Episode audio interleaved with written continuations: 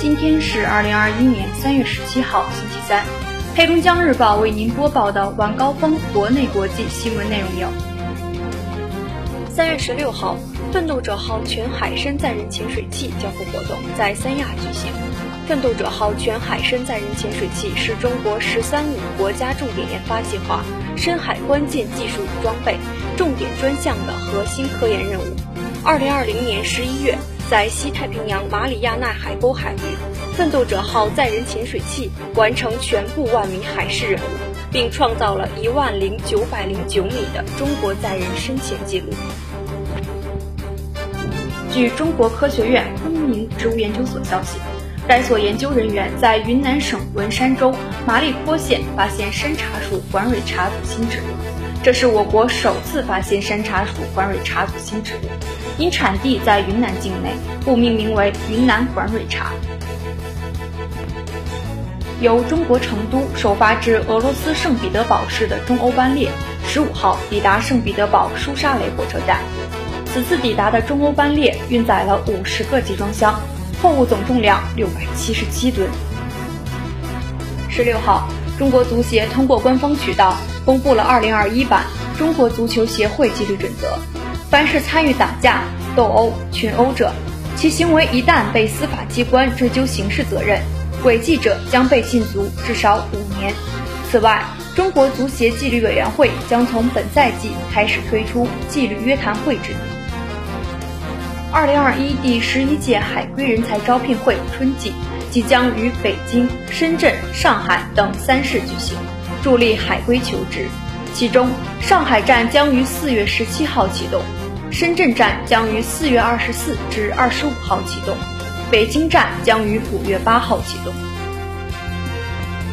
国家卫健委发布，三月十六号零至二十四时，三十一个省、自治区、直辖市和新疆生产建设兵团报告新增确诊病例四例，均为境外输入病例。四川两例，上海一例，福建一例，无新增死亡病例。新增疑似病例四例，均为境外输入病例，均在上海。国家卫健委等六部门近日印发通知，公布第二批鼓励仿制药品目录。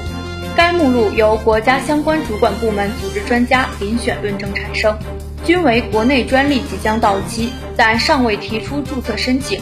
临床供应短缺或竞争不充分的药品，仿制相关药品可获得临床试验、关键共性技术研究、优先审评审批等方面支持。工信部已启动互联网应用适老化及无障碍改造专项行动，首批指导一百五十八家老年人常用的网站和 APP 完成改造，针对强制广告多、容易误导老年人问题。要求改造后的 APP 版本不再设有广告插件。中华人民共和国广播电视法征求意见稿提出，广播电视节目主创人员因违反相关法律法规而造成不良社会影响的，国务院广播电视主管部门可以对有关节目的播放予以必要的限制。日前，北京市组织开展考试收费项目成本调查。涉及三十七项考试收费项目。三月天宇最具观赏性的天象就要来了。天文科普专家介绍，十九号晚，一弯上弦月将与行星火星、恒星地宿五上演双星伴月的精彩戏码。